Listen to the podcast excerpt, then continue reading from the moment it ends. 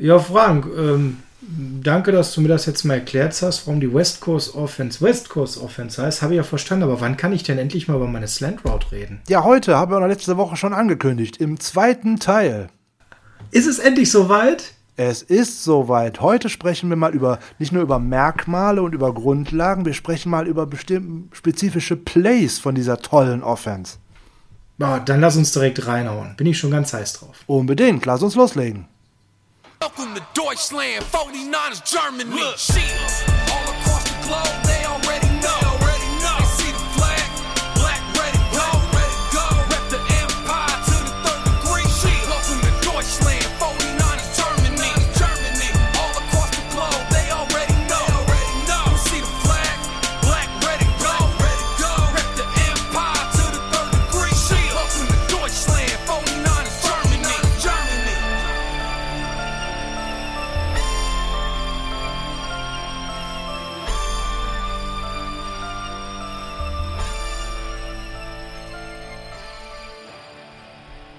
Es ist Freitag, Spotlight-Zeit, der 26.06.22.57 Uhr. Mein Gott, es ist ein später Freitag geworden oder beziehungsweise ein Donnerstag. Wir nehmen ja Donnerstag auf. Am Freitag erscheint bei euch die neueste Folge, Folge 16 des Niners Huddle, dem Podcast der 49ers Germany. Mein Name ist Sascha Lippe und wie immer an meiner Seite ist der Taktikprofessor. Frank Höhle, schönen guten Tag und danke für die Blumen für den Taktikprofessor. Ja, Frank, ne? also die Erhöhung hast du dir hart erarbeitet mit den tollen Folgen Spotlight. Ja, und heute ist es endlich soweit. Wir reden über Slant Rounds und wir werden euch erklären an der Stelle, warum die uns so begeistern. In der letzten Woche war unser Thema West Coast Offense und warum die West Coast Offense, die in Cincinnati gespielt und erfunden wurde, West Coast Offense heißt. Und was die eben alles für Vorteile hatte, ähm, und was der Bill Walsh sich so dabei gedacht hat und wo auch mal Kommissar Zufall am Start war. Wer das nochmal nachhören möchte, gerne Folge 14 Spotlight zur West Coast Offense vor genau einer Woche. Das wäre nämlich Basiswissen für heute. Wir fragen nicht ab, keine Sorge, aber wir bauen darauf auf. Frank, wir machen weiter in der West Coast Offense und gucken jetzt mal auf die Markenzeichen und kommen dann endlich zu den Routen, die man in einer West Coast Offense läuft. So sieht's aus. Wir fassen die letzte Folge noch mal ein wenig zusammen. Also, was macht die West Coast Offense so besonders? Die Defense soll gezwungen werden, den ganzen Platz zu bearbeiten. Trotz der vielen kurzen Pässe muss die Defense auch immer mit den tiefen Pässen rechnen. Die West Coast Offense wird eher horizontal als vertikal oder die Defense wird durch die West Coast Offense horizontal und vertikal getestet. Und durch die vielen kurzen Pässe über die Mittel wurden gerade früher die zumeist eher langsamen Linebacker dazu gezwungen, entweder Running Backs oder auch Receiver decken zu müssen, was hat im Endeffekt auch zu einer Veränderung in der Defense geführt hat, während man früher eigentlich immer drei Linebacker auf dem Feld hatte weil viel mehr gegen den Lauf eingesetzt werden mussten, hat man dann auch die Coverage verändert, weil es waren ja auf einmal mehr Wide Receiver, Running Backs und Tight Ends im Passspiel auf dem Feld und so ist im Endeffekt auch der Nickel oder sogar der Dimeback aufs Feld gekommen, also sprich mehr Defensive Backs als Linebacker. Einer der typischsten Spielzüge und ein sehr gutes Beispiel für die West Coast Offense ist der von Sascha schon so oft ins Spiel gebrachte Slant. Der Slant. Ja, da ist er. Genau. Der Slant liefert dem Quarterback bis zu fünf Passoptionen. Und jetzt will ich mal ganz kurz erklären, warum ich so begeistert bin, bevor du den Slant mal etwas tiefer erklärst. Der Slant ist nämlich das, was ich seit Jahren schon spielen kann. Als ich damals äh, mit Madden angefangen habe und mich noch nicht so richtig in der Taktik auskannte, da habe ich die verschiedensten Slant-Varianten, den gibt es ja als Quick Slant, als Standard Slant, als Double Slant, für mich entdeckt und die sofort eben in mein Playbook integriert. Und immer dann, wenn nichts ging, dann gab es die Möglichkeit, eben den Slant zu laufen oder sehr gerne bei erster und zehn. Das Tolle am Slant ist nämlich, dass man als Quarterback in einer sehr guten Protection steht an der Stelle. Und selbst wenn der Druck durchkommt, kann man wunderbar entscheiden, zu welcher Seite man rausrollt. Und man bewegt sich quasi zyklisch mit seinen Wide Receivern, die in eine Richtung laufen. Aber Frank, es gibt ja nicht nur die beiden Wide Receiver, die die Slant Route im klassischen Sinne laufen. Das ist eine Route drei Schritte nach vorne und dann stark nach innen ziehen In der Mitte überschneiden sich die Wide Receiver und scheren dann jeweils zur anderen Außenlinie, wo man dann als Quarterback spätestens sie treffen kann. Also Pässe, die auch lang und tief gehen und häufig auch ein äh, Open Field eben für sich bringen. Nein, es gibt bis zu fünf Optionen im Slant.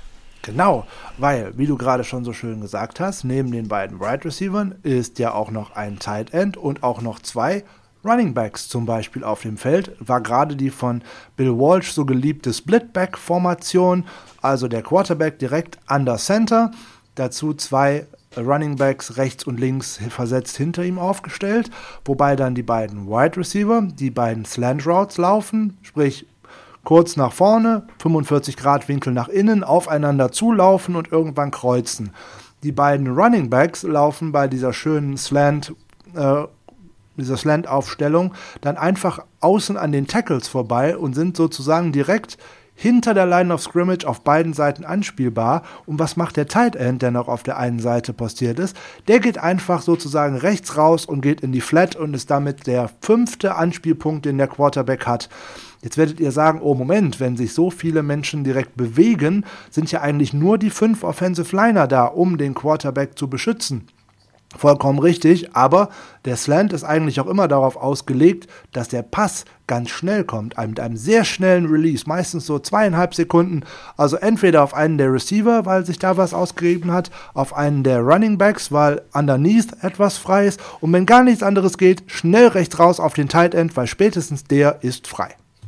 Genau, das wären also auch die äh, Reads, ne? also die Hot Route ähm, die man dann als erstes anwirft, ist dann der stärkere der beiden Wide Receiver im Slant.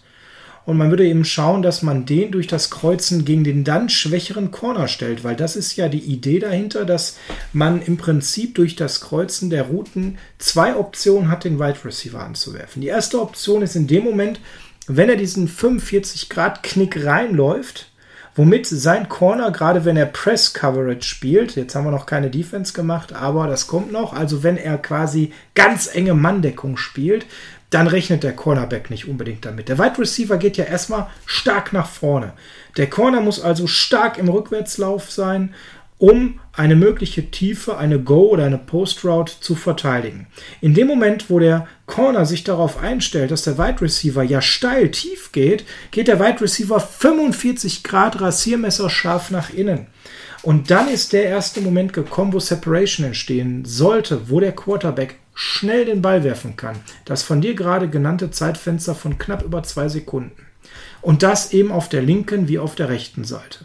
Sollten die Corner aus welchen Gründen auch immer hier aber weiter Coverage hinkriegen und keine Separation zulassen, ist dann die Möglichkeit da, auf einen der beiden Running Backs zu gehen, weil natürlich die Wide Receiver jetzt erstmal gecovert sind. Den dann den Ball hinter der ähm, äh, D-Line, ähm, wo sie sich dann so den Rücken reinstehlen, rüber zu spielen. Ist nur ein kurzer, aber ein sicherer Pass für wenige Yards. Der Ball ist schnell weg. Sollte da auch nichts möglich sein.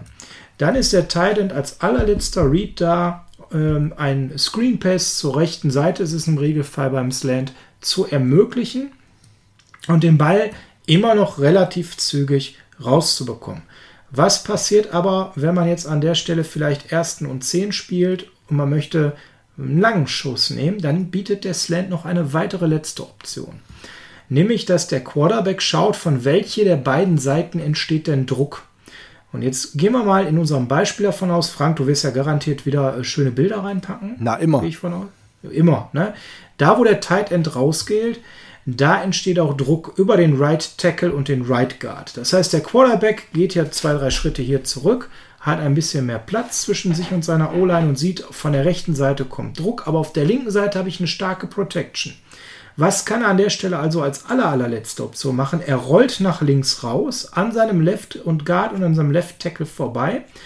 Der Running Back, der hier nach vorne gegangen ist, sieht, dass er rausrollt, bietet sich zu einem kurzen Pass an, indem er nochmal zur Außenlinie läuft und von außen kommt der Wide Receiver, der die rechte Slant Route gelaufen ist und in der Mitte ja unter anderem auch seinen eigenen Wide Receiver Kollegen und den Cornerback, der ihn gecovert hat, trifft. Und hierbei entsteht meistens Separation, weil ja vier Spieler eng aufeinandertreffen. Das könne so ein bisschen mit anderen Routes vergleichen, so wie wir es zum Beispiel mit Adrian noch besprochen haben. Wenn Überschneidungen entstehen, ja, zum Beispiel in Mesh-Konzepten. Das ist hier beim Slantern auch so weit, nur dass es tiefer im Feld ist. Bedeutet an der Stelle, ganz wahrscheinlich ist der Wide Receiver ein Ticken schneller und hat mittlerweile ein bisschen Separation hergestellt. Der Quarterback rollt raus, kann ihn anwerfen oder wenn da auch nichts geht, immerhin noch den Running Back treffen. Also ihr seht ganz viele Möglichkeiten an der Stelle für den Quarterback den Ball loszuwerden. Genau. Und das führt auf das alles hin, wo wir schon mal ein wenig angekratzt haben. Timing und Mismatches sind eigentlich genau das, was Bill Walsh immer wieder kreieren wollte. Das Timing war ihm dabei so wichtig, dass er im Training jede, äh, jeden Spielzug x-mal wiederholen ließ, bis Montana den Ball millimetergenau dorthin geworfen hat, wo Walsh ihn haben wollte und natürlich auch der entsprechende Receiver dort dann steht. Da war die Präzision entscheidend die Schritte des Quarterbacks sind mit den Laufwegen der Receiver penibel genau und ganz präzise abgestimmt. Das führt auch schon mal zu üblen Dingen, nämlich wenn der Receiver nicht da ist, wo der Quarterback den Ball hingeworfen hat, dann geht es auch tatsächlich einfach mal völlig ins Leere und jeder fragt sich, wen hat er denn da gesehen? Mismatches, ein nächster großer Punkt ne, Receiver und Running Backs gerade im Second Level gerne mal gegen die Defense Mismatches erschaffen. Wide Receiver und Running Backs gegen Linebacker wären dazu ein schönes Beispiel. Und vor allem auch die Unvorhersehbarkeit des Ganzen. Die Defense soll nicht erahnen können, was denn jetzt passiert, weil aus der Aufstellung, über die wir vorhin gesprochen haben, der Slant-Aufstellung mit zwei Wide Receivers außen, zwei Running Backs hinten. Genau daraus passiert auch der 49er Sweep. Das ist nämlich ein Running Game, was auch sehr, sehr wichtig war in dem Ganzen, was Walsh sich vorgestellt hat. Die Aufstellung ist komplett gleich, aber es passiert etwas völlig anderes. Die beiden Right Receiver laufen erstmal geradeaus nach vorne und suchen sich dann einen Gegenspieler, um ihn zu blocken.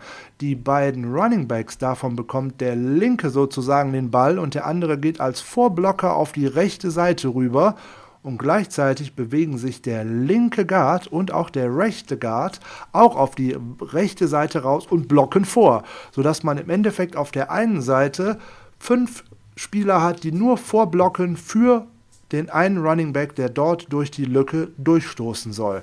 Ein ganz wichtiges Konzept, und da wäre man auch direkt wieder auf der Wichtigkeit des Fullbacks. Da hatten wir natürlich zum einen jetzt ne, Kyle Juszczyk, der immer als Blocker da hervorragende Wege beimacht und natürlich auch der Tight End mit George Kittle, der hier zum einen entweder selber mal als Runner, haben wir auch schon gesehen, den Ball bekommt und auch durch diese Lücken geht, nämlich wenn die ganze Offense sozusagen auf die rechte Seite raus switcht und er dann durch eine Lücke durchschießt oder weil er selber auf der Seite ist und auch noch so hervorragend blocken kann. Das wäre einer der Spielzüge, die eine große Rolle gespielt haben unter Bill Walsh. Aber das größte und interessanteste, was er erschaffen hat, ist das sogenannte High-Low-Konzept. High-Low steht dabei hier natürlich einmal High und Low für zwei bestimmte Routen, die ganz bewusst darauf abzielen, einen Bereich des Feldes auf mehreren, auf zwei Ebenen äh, unterschiedlichen, in einer unterschiedlichen Tiefe zu attackieren. Das wird in der Grafik, die ich hochlade, dann auch schön markiert sein. Man kann sich das relativ einfach vorstellen. Ein Receiver läuft eine Route von der rechten Seite aus ins Feld hinein zur linken Außenlinie, sagen wir mal so 5 bis 10 Yards tief. Der Receiver von der anderen Seite läuft auch eine in-Breaking Route, also von der linken Seite auf die rechte Außenlinie zu, aber sagen wir 15 bis 20 Yards tief. Dann entstehen zwei Zonen, wo diese netten Wide Receiver sich auch immer näher kommen, die beide gleichzeitig attackiert werden. Eine Low eine Low Route, nämlich der, der so 5 bis 10 Yards tief läuft und der andere, der so 15 bis 20 Yards tief läuft. Das wäre dann die High Route. Und diese beiden schönen ähm, Zonen kollidieren dann und dort wird es schwierig für die Defense, das Ganze dann verteidigen zu können. Insbesondere, wenn ich das dann auch noch vielleicht mit einem Slant der Tight Ends, womöglich ähm, auch mit zwei In-Breaking Routes kombiniere, die dann auch noch als drittes tiefste sozusagen tiefstes Konzept auch noch kreuzen und es in einem Mesh-Konzept immer noch schwerer machen. Und damit die Defense völlig verwirrt ist, was macht denn der Running Back in diesem Ganzen? Richtig, der läuft noch im Endeffekt eine weite äh, der läuft in die Flat raus und läuft eine weite Route im Endeffekt dort, wo sonst kein anderer ist, um entweder einen Verteidiger dorthin zu ziehen. Der würde nämlich in der Mitte dann fehlen beim High-Low-Konzept. Oder weil er da selber völlig frei steht und auch ganz viel Raum machen könnte. Das sind die ganz spannenden Konzepte. High-Low ist ein ganz interessantes Konzept, wobei ähm, das heute nicht nur in der West Coast Offense, sondern auch in allen anderen ähm, Offenses tatsächlich so gespielt wird.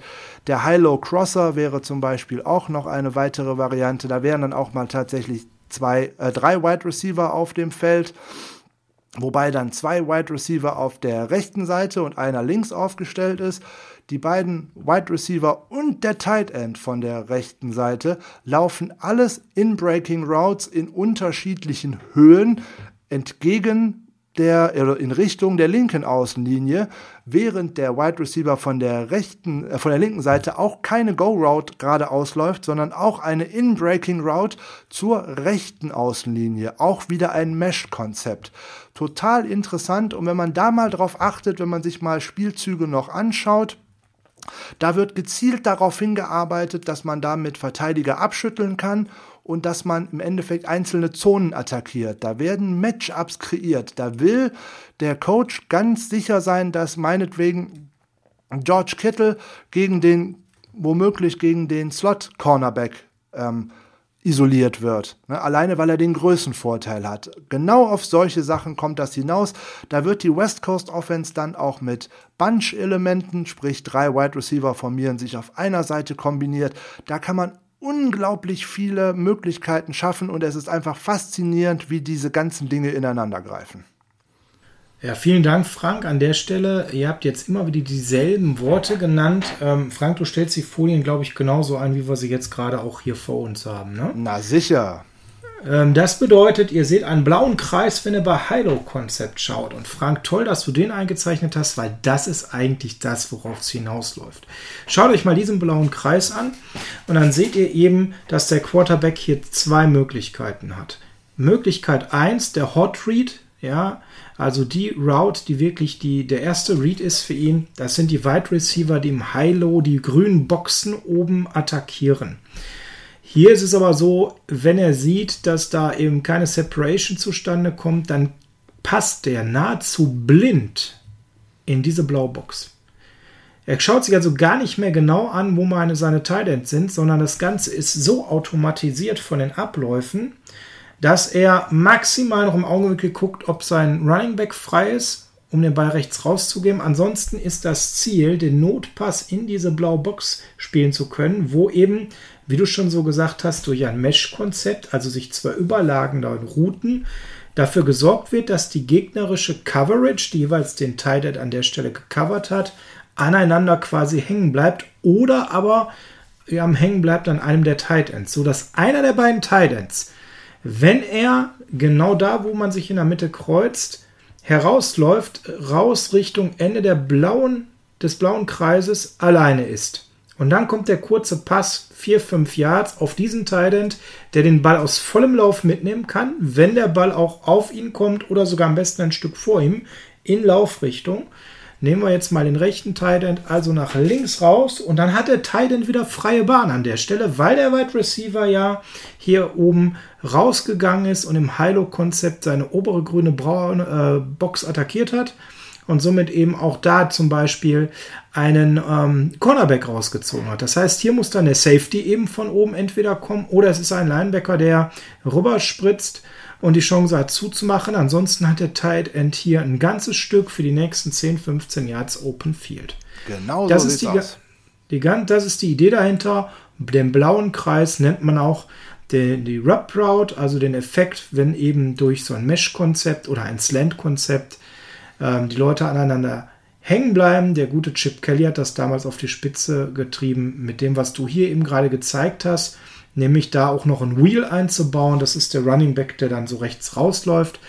so dass sich dieses wunderschöne, was du hier gezeichnet hast, tatsächlich High-Low-Mesh-Wheel-Konzept äh, schimpft. Unglaubliches Ding. Chip Kelly war schon ein guter Coach. Ist er? Ja, ist der. Vielen Dank, Frank, an der Stelle. Vielleicht noch zum Abschluss. Wir sind nämlich schon wieder mit der Zeit rum, bevor wir hier lange überziehen.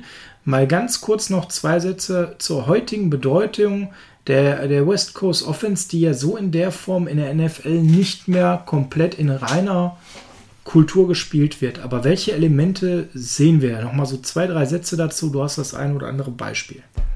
Ja, das gilt für alle drei von den ähm, offensiven Grundphilosophien, ob das jetzt West Coast ist, ob das Air Coryell ist oder auch Air Perkins. Keine dieser Offenses funktioniert für sich allein, sondern im Endeffekt ist es alles äh, eine große, ein großes Mischmasch, in dem sich zwar die Grund, das Grundprinzip, wie auch bei den 49ers, der West Coast noch wiederfinden lässt, aber die auch heutzutage halt kombiniert sind mit ganz vielen anderen Elementen.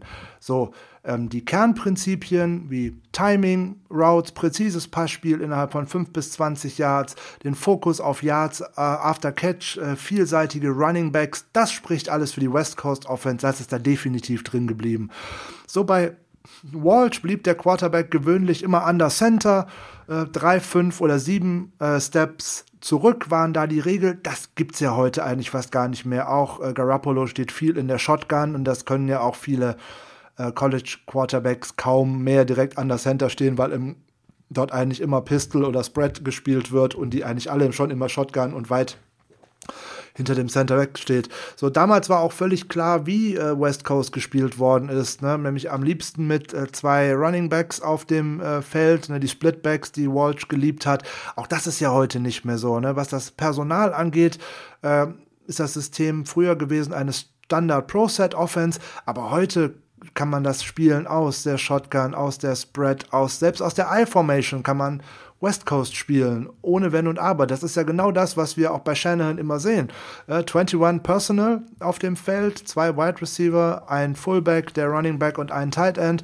Und was kann daraus immer alles passieren? Da weiß man ja oftmals selber nicht, alles. was kommen alles. kann. Und genau darauf kommt es auf, kommt es an. In äh, keine Offense, vielleicht noch mit der der Baltimore Ravens, ist das Pass- und das Laufspiel derart ineinander verzahnt, wo auch jeder Wide Receiver immer eine Aufgabe hat bei jedem Running, bei jedem äh, Running Play, nämlich nicht nur geradeaus laufen, sondern eigentlich viel mehr blocken. So, ähm, natürlich hat sich seit Walsh die West Coast Offense völlig verändert und äh, heute immer mehr Shotgun und immer mehr Spread Formations. Doch dieser Stempel, der ist immer nur sichtbar. So, die Beispiele gibt, findest du überall, ob das bei den Green Bay Packers gewesen ist, ne? nämlich damals unter Mike McCarthy zum Beispiel, oder auch jetzt wieder unter Matt LaFleur das ist ja, wir haben den Coaching Tree letzte Woche schon mal erwähnt, wie sich das so fortgepflanzt hat von Bill Walsh über Mike Holmgren zum Beispiel, der ja dann über Andy Reid, der ein Schüler von Holmgren ist, der es übernommen hat. John Harbour hat unter Andy Reid gelernt. So, ähm, ein John Gruden. Das ist mal eine Folge für sich wert, muss man ja, ja mal ganz ehrlich ein sagen. John Gruden und ein Jim Harbour haben auch unter Walt-Schülern gelernt. Ne? Mike Shanahan, also Kyles Vater, unter George Seifert, der lange Assistent war von Bill Walsh, genau wie Gary Kubiak, der das jetzt auch weitergegeben hat an den neuen Head Coach von den Browns und so weiter und so weiter. Dieser äh, ein Jack Del Rio, ein Tony Dungy, da sind so viele Leute drin, die auch in der heutigen NFL und auch im College einen großen Einfluss haben und auch ganz viele Super Bowls gewonnen haben. Selbst ein Mike Tomlin ist im weitesten Sinne ein Bill Walsh-Schüler, was das, was das Offense-System anbelangt. Also das ist alles ganz spannend, wie das ineinander äh, verzahnt ist und da kann man sicherlich ganz viele Folgen noch drüber machen und auch ganz viel drüber ähm, nachlesen. Also das ist wirklich interessant. Da würde ich an dieser Stelle gerne einmal einen kurzen ähm, Buchtipp loswerden wollen. Es gibt ein Buch von Sports Illustrated, das heißt äh, Blood, Chalk and Walk, glaube ich. Und ähm, dieses gute Teil erklärt eigentlich im Endeffekt von den 50er Jahren bis in die 2010er Jahre hinein die Entwicklung der Offense-Systeme. Also sehr detailliert und auch sehr charmant zu lesen. Okay, Frank, wir sind durch für heute, haben ein bisschen überzogen aufgrund deiner Begeisterung zum Coaching Tree. Macht nichts. Hier ist deine kurze und knackige Verabschiedung. Ja, ich hoffe, ihr hattet äh, genauso viel Spaß und könnt dabei genauso viel Begeisterung aufbringen wie meine Wenigkeit. Und auch deswegen, das Wochenende ist ja blendendes Wetter angesagt. Also was gibt's da Besseres, als wieder Heart of Chrome ranzulassen? Und natürlich gibt's wieder California. Bleibt gesund, schönes Wochenende. Wir hören uns zu Beginn der kommenden Woche wieder. Macht's gut. Macht's gut.